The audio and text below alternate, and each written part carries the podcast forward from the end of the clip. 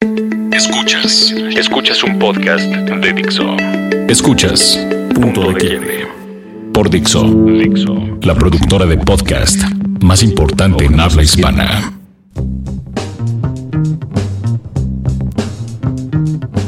Pues bienvenidos sean a este 2016. Estamos de regreso en un estudio menos verde, pero bueno, está, está de regreso este punto de quiebre.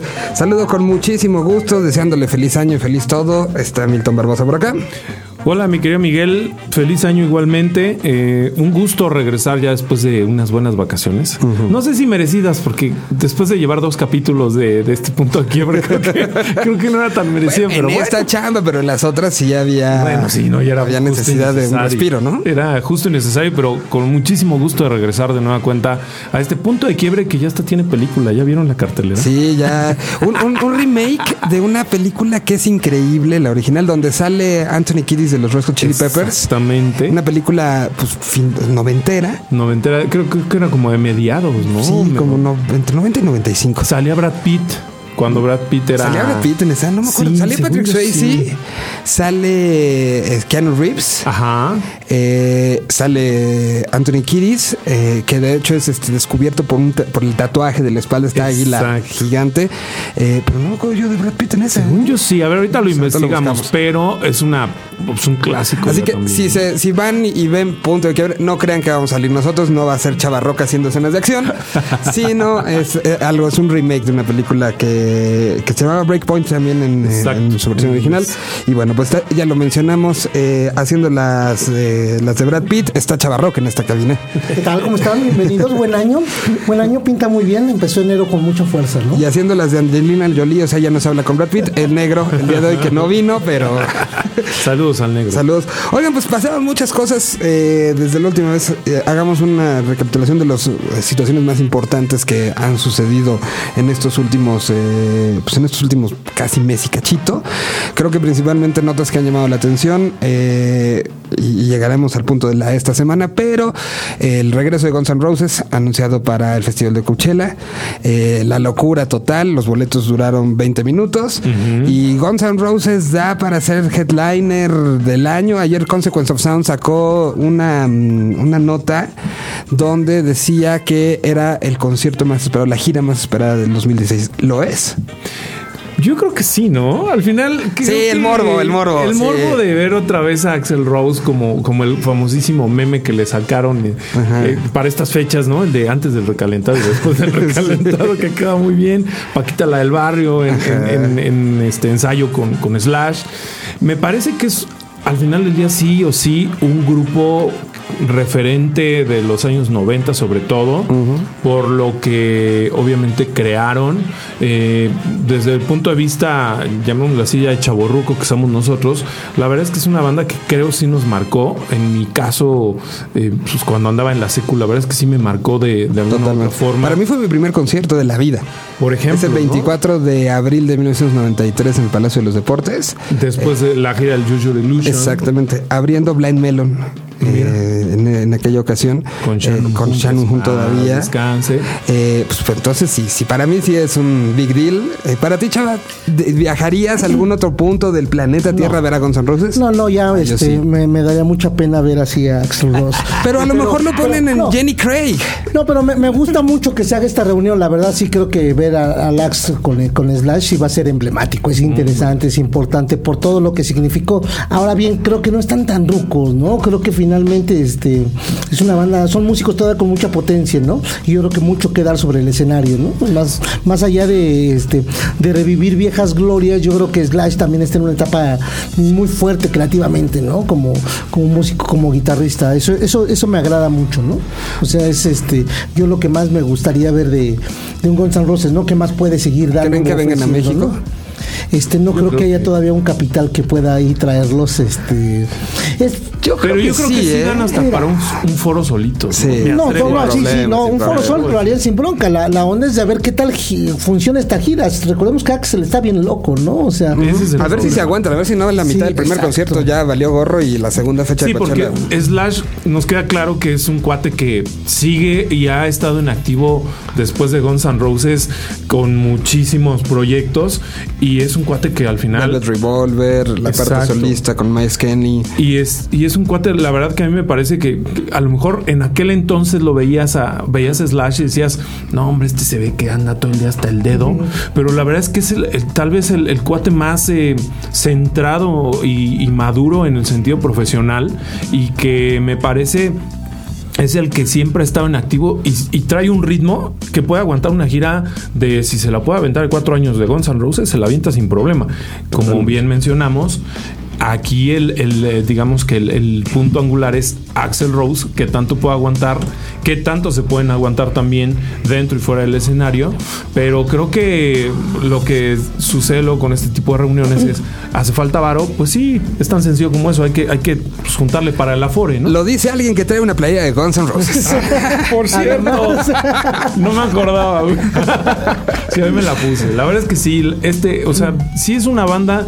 Ya al final a mí la verdad es que Axel Rose terminó El Chinese Democracy muy fue. mal, pero pero sí tiene discos emblemáticos, canciones obviamente ya clásicas que son eh, referencia de, de, de muchas otras otras bandas que después de eso surgieron, ¿no? Lo que sí sería una maravilla sería verlos girar, o sea, eh, Metallica, Guns N' Roses y Motley Crue. No, o sea, eso Motley sí. ya no, porque ya se despidieron, Ya, ¿no? ya, Ya ya, fue bueno, oficialmente pero Pero Scorpions también se ha despedido va- varios años y sigue. Yo creo que algún día le va a faltar el Nicky Six y Exacto.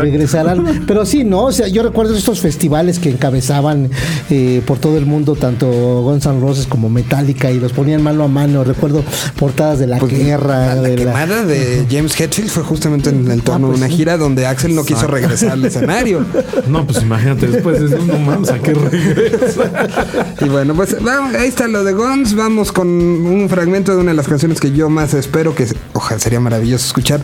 Una de las canciones que nunca fue sencillo, nunca fue nada, y escogí Double Talking Jive, que es parte de El Use Your Illusion 1. Aquí está un cachito de ella y regresamos.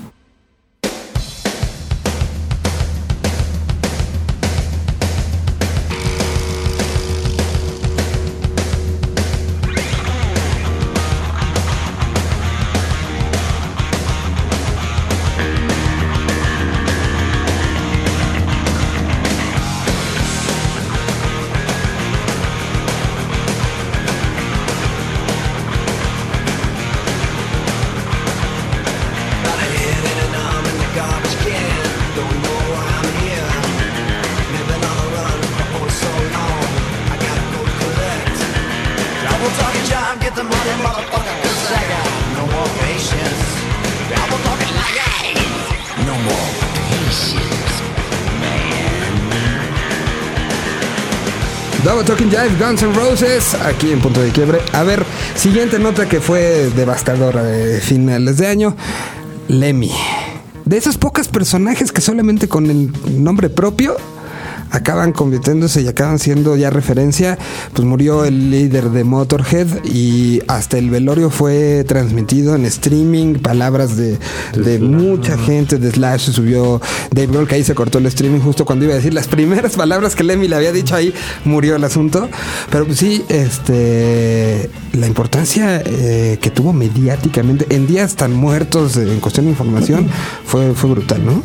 Sí, y ahí también, digo, al, al final del día, un hombre y un personaje, como dices tú, que no nada más tenía que ver con una banda, sino que también tenía que ver con todo, toda la parafernalia que lo envolvía, porque pues se codeaba no nada más con, con rockeros y con músicos, sino también con gente de otro, de otras áreas de la industria del espectáculo, y que terminó precisamente por irse que qué gacho, ¿no? Cada año, siempre a finales de.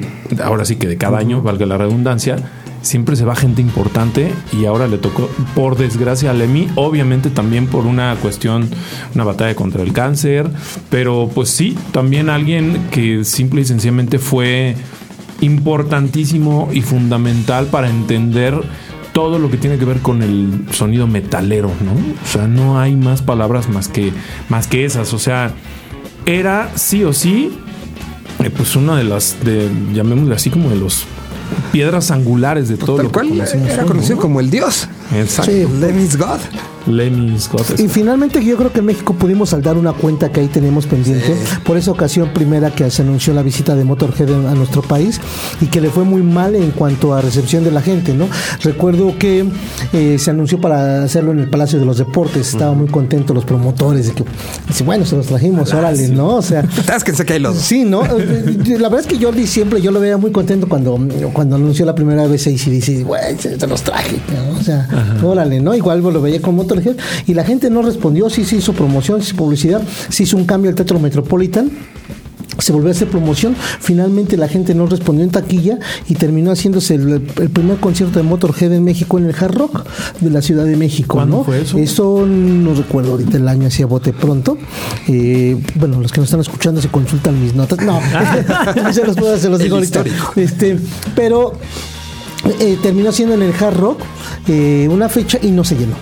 Este, imagínate cómo estaba la, la onda, por eso fue muy agradable cuando volvió a venir Motorhead ahora sí al Palacio de los Deportes. A Lleno. este, sí, ¿no? O sea, ya fue como que decir, güey, si, si había metaleros, si hay gente que te conoce, si hay gente que te quiere, que te admira, porque además él quería venir al país, ¿no? Estaba contento y qué bueno que se, que, que, digo, pudimos saldar ahí esa, esa cuenta, una deuda de honor que teníamos, ¿no? Porque finalmente en el país se le quiere mucho y también lo vimos ahora a raíz de, de su muerte, también todas estas muestras de, de, valoración por todo lo que dejó, ¿no? Y lo que implicaba eh, eh, el ser el el tener eh, al frente, estar al frente de una de las bandas más proteicas, yo creo, dentro de lo que es el hard rock eh, a nivel mundial, ¿no? Yo es, como bien dice Miguel, muchos lo considerábamos casi como el dios, ¿no? Y que de pronto ver su partida de algo que sabíamos que podía pasar en cualquier momento, pero pues también fue algo inesperado, ¿no? Un, un tipo que, que se mantuvo de una u otra manera activo, que eh, creo que las palabras de Dave Grohl para describir un poco lo que significa Lemmy en la historia de la música contemporánea, era este personaje que unió a ACDC con eh, lo que sucedió en el, en el punk rock, Sí. eh, con los Dead Kennedys, con eh, los Ramones. Creo que este personaje unía a las dos, a las dos vertientes y los hacía ser esto, ¿no? Y un personaje, el logo de Motorhead está inscrito en no sé cuántos tatuajes, en no sé cuánta, en cuántas historias, en cuánta influencia para músicos que en la década de los 90, 2000 tomaron en la decisión de hacer música un poco inspirada en lo que hacían de mí, ¿no? Al, al final eh, muchos escribieron en, en redes sociales, yo soy músico por ti Sí. y creo que Y que es cierto, además, ¿no? Sí, era una gran presencia. A mí me llamó la atención ese concierto que te digo del hard rock. Un día antes hubo un concierto eh, para medios, un showcase con un grupo popero que se llama Los Hanson. No sé si los recuerdan. Y Los güeritos. Y ahí se fue, sí, y ahí se fue a dar un rol. El, el- Lemmy. Sí, Lemmy ahí estaba y lo vimos todos. ¿Qué, qué hace aquí? Y ya todos se los vino a ¡Qué comer, cabrón. Vino a devorarlos. Y ya preguntándole, pues obviamente decía, este, pues me dijeron que había tragos gratis y yo vine. ¿no? Estuvo ahí unos cuantos minutos, más de media hora y se fue, ¿no? Qué es que, gran por eso, historia. es que por eso eh, precisamente era también traspasó la barrera del rocker o del metalero y también se convirtió en un personaje muy mediático que podía hacer eso, ¿no? Estar en un concierto de los Hanson y seguramente fue a muchos de Madonna y seguramente fue a muchos de Michael Jackson. Simple y sencillamente por pasarla bien, por estar con gente, o sea, por- con colegas que no necesariamente tenían que ver con el mismo género, sino que tienen que ver con, con la industria, ¿no? Que también de eso es de lo que se trata en muchos sentidos, eh, convertirte en, en un héroe, si lo podemos llamar de alguna manera, dentro de la historia de la música. Que no nada más es, ah, hice mi música y entonces este yo me cagan los que hacen pop y me cagan los que hacen este reggae o qué sé yo, ¿no? Sino que realmente conjugas todo para hacer una pues toda una leyenda en ese sentido. A mí me tocó verlo en alguna ocasión en su lugar en el Rainbow, el restaurante este que tiene en, en- en Los Ángeles. Y digo, me tocó verlo de lejos porque pues sí, al final llegué y hay una foto, pero pues tenía ahí un guarro así, ya sabes, esos gordotes acá choperones. No, no se va a tomar fotos. Y fue, bueno, está bien de lejitos. Bueno, gracias. Y ese día, en el mismo restaurante, estábamos nosotros sentados al lado de Ron Jeremy, este No. este porn star también. Ron Jeremy y Lemmy juntos. Era una cosa surreal, increíble. Y obviamente estaba, aparte, Ron, pues echándose ahí unas pizzas con una, pues, una mujer asiática también que se veía que era porn star. Y entonces era así de. ¿En dónde estoy? En el paraíso, cabrón, ¿no? Qué gran historia. Pero, pero la verdad es que te encuentras ese tipo de detalles que obviamente, por ejemplo, en su restaurante ha ido toda la crema innata de la, del espectáculo ha estado ahí por, por lo mismo, ¿no? Es vamos al lugar donde está mi cuate Lemmy y no necesariamente tiene que ver con, con este, esta cuestión de género, ¿no? Claro. Curiosamente, el pasado 28 de agosto sacó Bad Magic Motorhead y venía una canción eh, que se llama When the Sky Comes Looking for You. Creo que podía ser un poco eh, Una premonición Una premonición. venía, Vamos con esta y regresamos para hablar de otra premonición y alguien que, que preparó todo. Hijo. Aquí está Motorhead.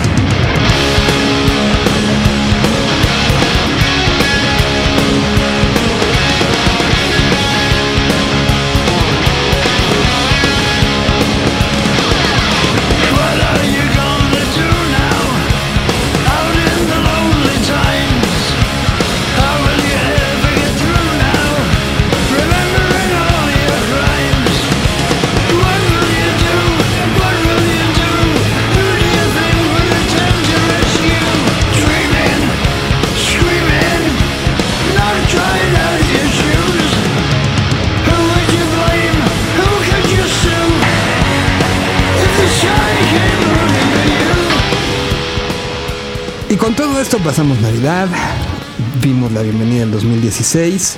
Estamos todavía este, cumpliendo la primer quincena de que ha sido como un lunes perpetuo, o normalmente eso era. En la parte de información todavía venías como con lo mejor del año pasado, venías este, viendo qué es lo que se viene, era un mes como de una u otra manera tranquilo. Y para estas alturas de- del año Tuvimos una sacudida el pasado lunes eh, a la, pues en el despertar de nosotros. Una de la, ma- de la mañana aproximadamente ya de lunes fue cuando se da a conocer la noticia por parte de su hijo. La muerte de un personaje, hablábamos de la... Y no, no quiero comparar la, la repercusión de una o de otra o la importancia de uno o de otro. Creo que los dos son personajes indudablemente magistrales. Pero nos despertamos con la muerte de... eh, pues uno de los personajes yo creo que sí más influyentes en la cultura popular del planeta Tierra del último siglo. David Bowie eh, falleció tres días antes, había sido su cumpleaños, eh, cumpleaños 69, y lo celebró como hace tres años lo había hecho, Exacto. sacando un disco. Un disco que además es el único donde no sale él en la portada.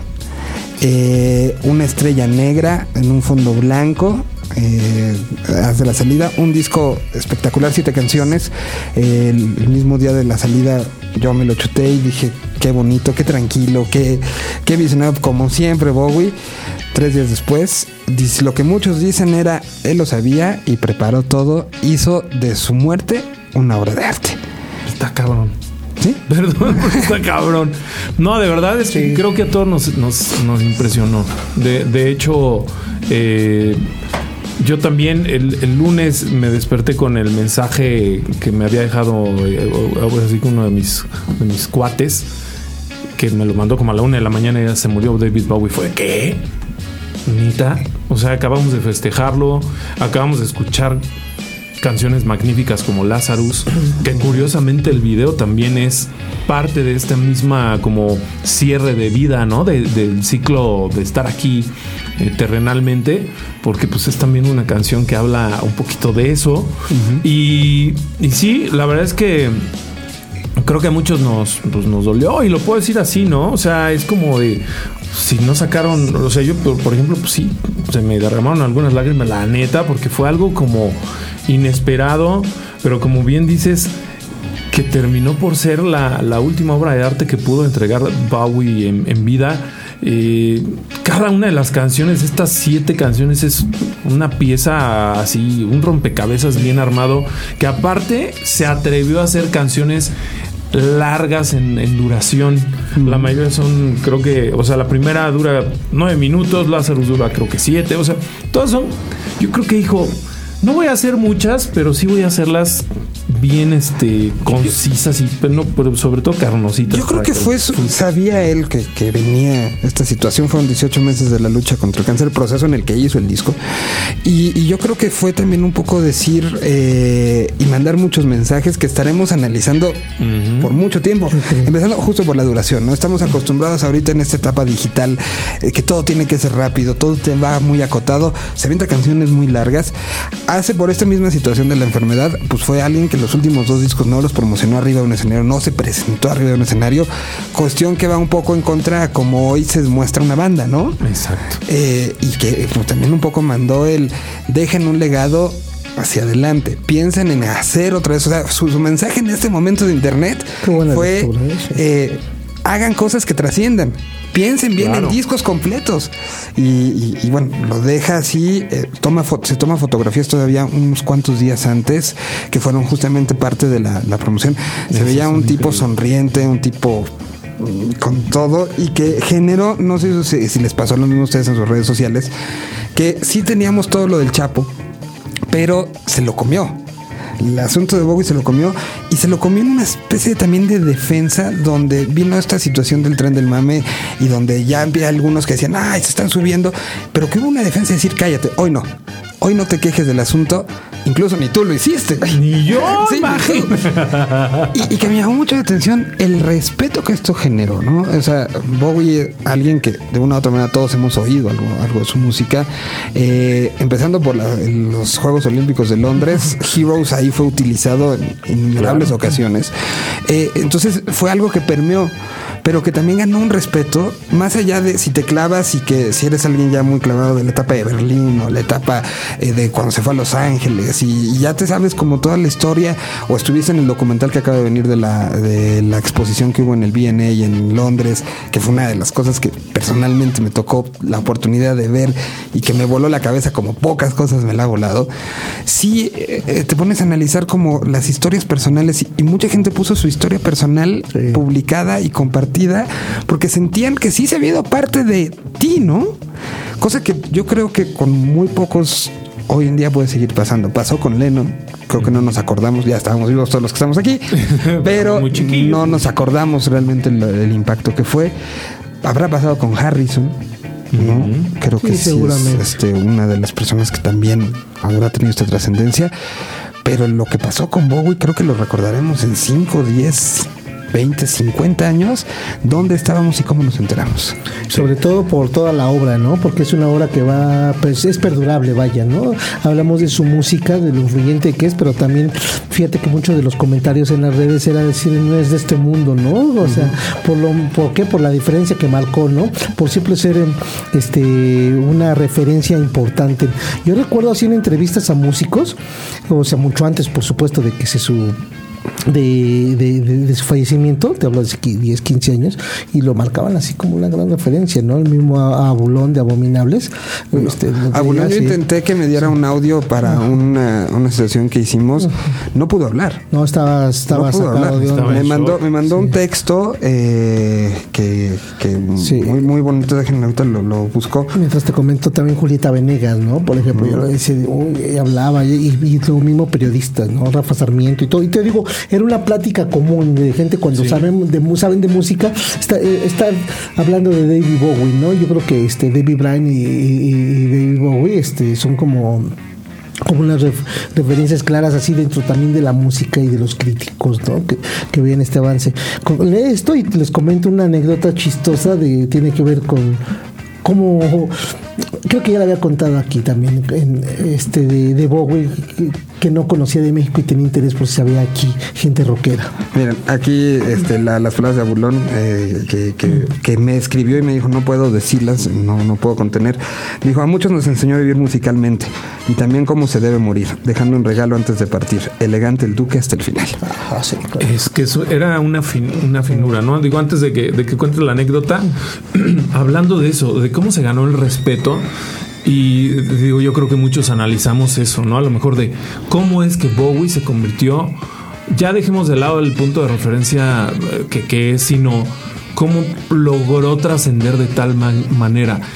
Cada uno de sus discos siempre tuvo algo así interesante, increíble.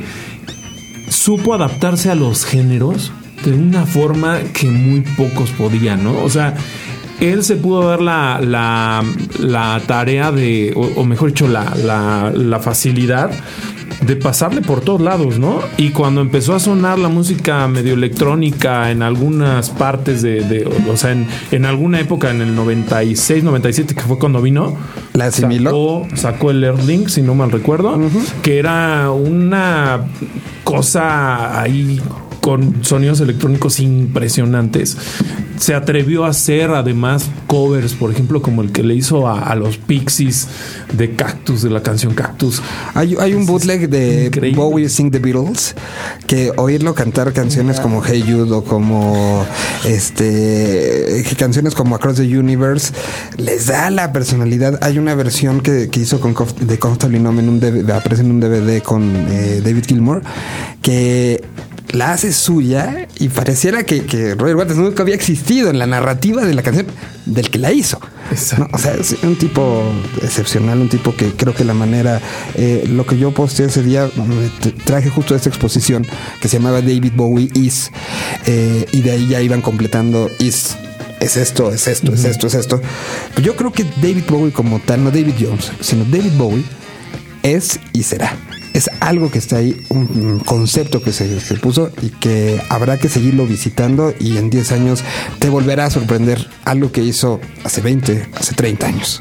Exactamente. Sí, claro. Esa anécdota es chistosa para quitarle ahorita un poquito también de tono serio, que nos desconocemos, pero vean cómo sí nos pegan, ¿no? Sí, la Sí, neta sí la lo sí. Fíjate que cuando estaba grabando su disco en Nueva York, Jaime López, que grabó su este disco para BMG, eh, en Nueva York, tengo entendido que fue eh, estaba en el estudio y coincidió que estaba también David Bowie. Esta con esta anécdota pues, obviamente me la comentó este Jaime López.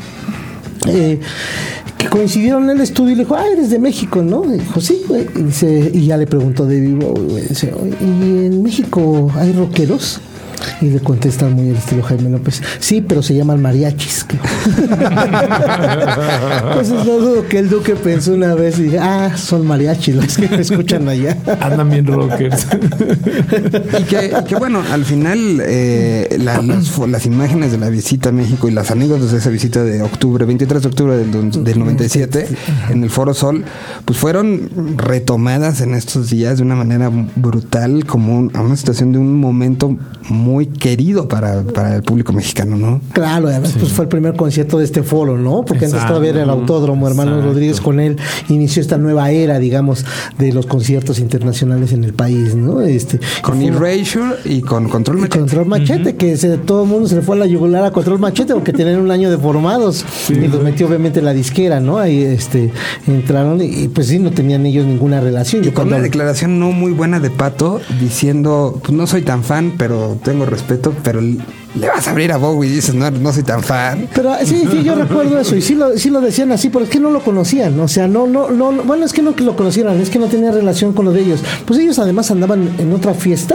y, tenían 18, 20 años. Que, Andaban armados. Sí, andaba- andaban armados. Sí, pero cheve, cheve, lo cheve, que sí era cheve. cierto es que no tenían nada que ver. cabrón. No, o sea, sí, nada no. que ver y, y sí, les fue... ¿A quién lo hubieran puesto? Ahí, ay, no sé. No, no, No, no contemos difícil. el momento histórico. ¿no? ya estaba. podía ser, ajá. Pero no, no no, no, pienses en el No, momento zurdo, histórico. no. No, no, piensa no, en la no. historia, o sea, piensa como ahorita de las bandas que se te ocurran, ¿a quién hubieras puesto a abrir a David Bowie? Sí, en ese momento yo Caifanes, ¿no? O sea, bueno, ya estamos hablando de 93, ya no No, estaba. no, ya Caifanes no existía. Yo Jaguares no lo hubiera puesto a abrir. Eh, no sé, es difícil, ¿no? Pues Es a lo mejor la- era, era el momento en el que salía Zoé. Era muy joven porque acababan de, de iniciar. Ese año salió el primer material. Tal vez en, en una de esas, ¿no? Podría haber sido. Sí, pero- tenía más coherencia que. Pero la- ni Sony sabía que de- tenía Zoe en casa. Entonces, yo sí está cañón. Este, no, yo creo que a lo mejor podría estar ahí alguien así tipo emblemático, una de estas bandas de Walter Smith, ¿no? Así un, un decibelazo, o a lo mejor, probablemente, ¿sabes quién podría haber estado? Este. Ay, mi amigo, este, el punk, se, hoy se me fue su nombre, qué lástima. Este, un- una, una onda así, este, quiero decir, más subterránea y punk y con ciertas Sais tradiciones o algo por el estilo. ¿no? Sí, una onda así, ¿no? Pues, bueno, pues eh, dolió, dolió mucho. Fue una situación donde, donde al final eh, quien quiso compartir algo, porque además ese tipo de momentos es donde te, te- te da por compartir y te da por. A lo mejor tienes tres seguidores o tres amigos en las redes sociales y les quisiste compartir eso, como lo quieres compartir con tus amigos. Creo que lo que también nos tiene que dejar esta situación de uy, ya dejemos de criticar al otro por lo que le gusta, no le gusta, lo que sabe, lo que no sabe, porque si fue una experiencia y que casi vivían eh, abajo de casa del artista o no. Pero creo que ya tenemos que traer eso, este 2016 que nos traiga este tipo de situaciones y lo de Bowie que nos enseñe eso, ¿no? Creo que aparte terminó por unirnos, ¿no? En las redes sociales. Sí, Bowie eh, fue eh. eso, ¿no? Sí. O sea, fue como en lugar de estar, digo, como lo mencionabas, de decir, ah, pinche, no se suban al tren del mame, que no sé qué, fue todo lo contrario, sino fue, no mames, es que, que no te puedo decir más, o sea, ya estoy en shock. Qué bueno que a ti también te duela su muerte, a mí también, a todos, y pues pa- y, y al final es escucha el nuevo disco que la verdad es que es una joya. Así, o sea, Sí, lo puedo está. decir.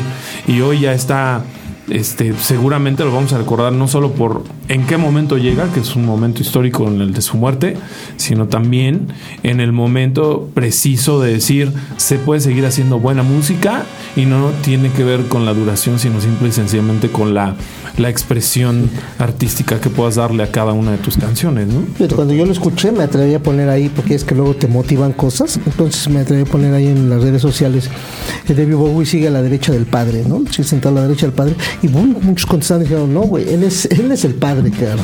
La ¿No? O sea, sí, por, por todo lo que significa. Y sí, yo creo que así lo vamos a seguir viendo durante mucho tiempo. Personaje que realmente inspiró muchísimas cosas. Pues nos despedimos, estamos de regreso, estaremos de regreso ya una vez más, semana con semana, aquí con todos los temas de lo que va sucediendo. Hoy no le dedicamos mucho a la, bueno, nada a la parte nacional. Sí, la parte nacional sí se tomó unas vacaciones, pero habrá mucho que hablar a partir de la próxima semana. Aquí los esperamos y lo que les pedimos es, pues compártanlo cuando vean este programita por ahí, denle share, pónganlo en sus redes. Aunque les digan que suban el tren del mame, no importa. Nos, despedimos con eh, esta canción. ¿Les parece que es Space Oddity? Sí, Por no, favor. Claro, claro. Regresó, ¿no? Por favor. Regresó. Gracias y hasta la próxima semana. Adiós.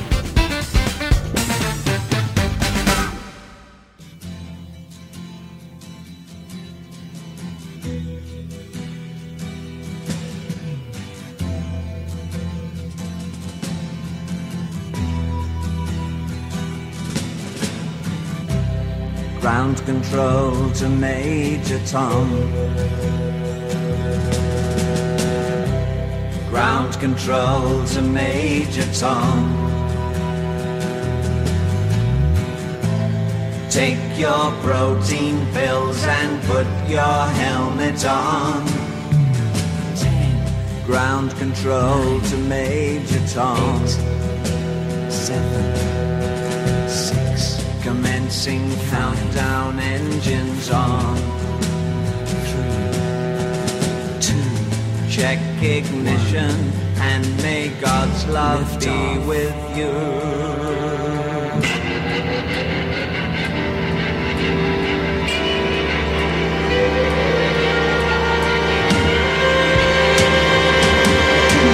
This is ground control to Major